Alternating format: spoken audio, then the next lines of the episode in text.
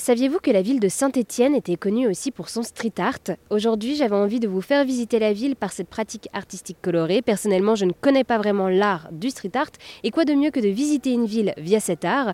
Saint-Étienne se situe donc dans le département de la Loire et nous sommes précisément dans le quartier des artistes Ella et Pitre. Notre guide pour la journée s'appelle Rivan. Bonjour Rivan. Bonjour. Alors, merci d'être avec nous aujourd'hui sur RZN Radio. Donc, vous êtes passionné par Saint-Étienne et vous êtes aussi bien décidé à nous la faire connaître et à nous faire connaître toutes les belles surprises que cache cette ville. Et pour commencer, est-ce que vous pourriez d'abord nous expliquer ce qu'est le street art?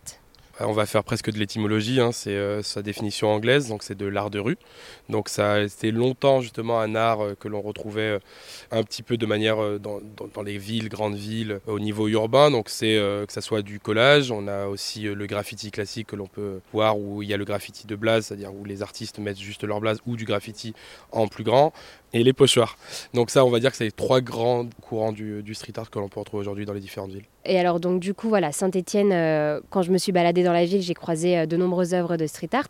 Nous étions d'ailleurs euh, dans la rue Henri Bonnard où il y avait également énormément d'œuvres des artistes Ella et Pitre. Quel est le lien de Saint-Étienne avec ce street art? En fait, Saint-Etienne, c'est une ville qui a un tissu associatif qui est très développé, un tissu notamment de la culture alternative très développé, que ce soit dans les années 90 au niveau euh, punk, dub, qui se retrouve aussi dans sa scène musicale, mais aussi au niveau bah, euh, des, différents graffeurs qui ont toujours été proches des différents collectifs culturels qu'on peut retrouver à Saint-Etienne. Donc, euh, si on doit les en nommer quelques-uns, KST qui sont peut-être les plus connus euh, à Saint-Etienne, au Nid, et aussi aujourd'hui surtout et, la Épitre, qui sont euh, les ambassadeurs presque euh, au niveau international de, la ville. C'est un vrai travail qui a été pour une ville qui a tout longtemps été qualifiée de noire, bah, de, recolorer en fait ses rues par un art comme un musée à ciel ouvert. Et alors oui, ce musée à ciel ouvert ne plaît pas forcément à tout le monde puisque le street art reste quand même aujourd'hui controversé on va dire qu'aujourd'hui, alors il y a un rapport politique un petit peu plus clément aujourd'hui euh, envers le street art parce qu'il y a des commandes qui sont faites soit par les municipalités, soit par des gens, des privés en direct. Par le passé, c'est sûr que c'était pas la même chose.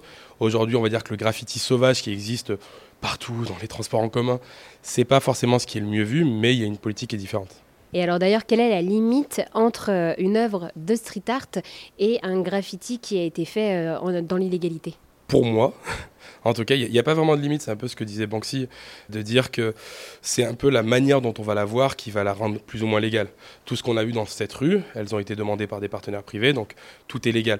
Le même collage qu'ils ont pu faire, par exemple, un peu dans la vieille ville, elle n'a pas forcément été demandée, mais elle est illégale. Pourtant, on passe devant comme une œuvre, on n'y voit pas forcément de différence, de différence en termes de légalité. Donc, euh, disons qu'on va juste être sur ce statut juridique de qui l'a commandé, qui va le rendre légal, mais la réalité, c'est que pour le grand public, c'est tout simplement euh, des œuvres à ciel ouvert.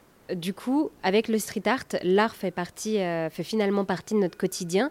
Il est donc rendu accessible à tous puisque tout le monde peut le voir, mais en même temps, il n'appartient à personne. C'est clairement ça.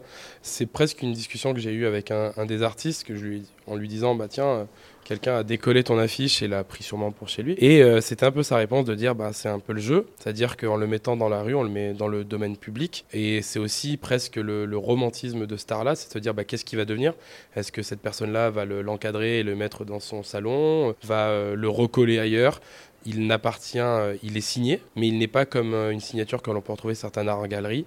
Donc euh, il appartient presque aujourd'hui, une fois qu'il est collé, presque à tout le monde. Même si pour beaucoup on aimerait qu'il reste collé, mais c'est un peu le jeu. Eh bien, merci beaucoup, Rivan. Ensemble, nous avons parlé du street art à Saint-Étienne. Merci à vous. Et si vous voulez également en savoir plus sur ce street art à Saint-Étienne, n'hésitez pas à vous rendre sur airzen.fr où vous trouverez toutes les informations nécessaires.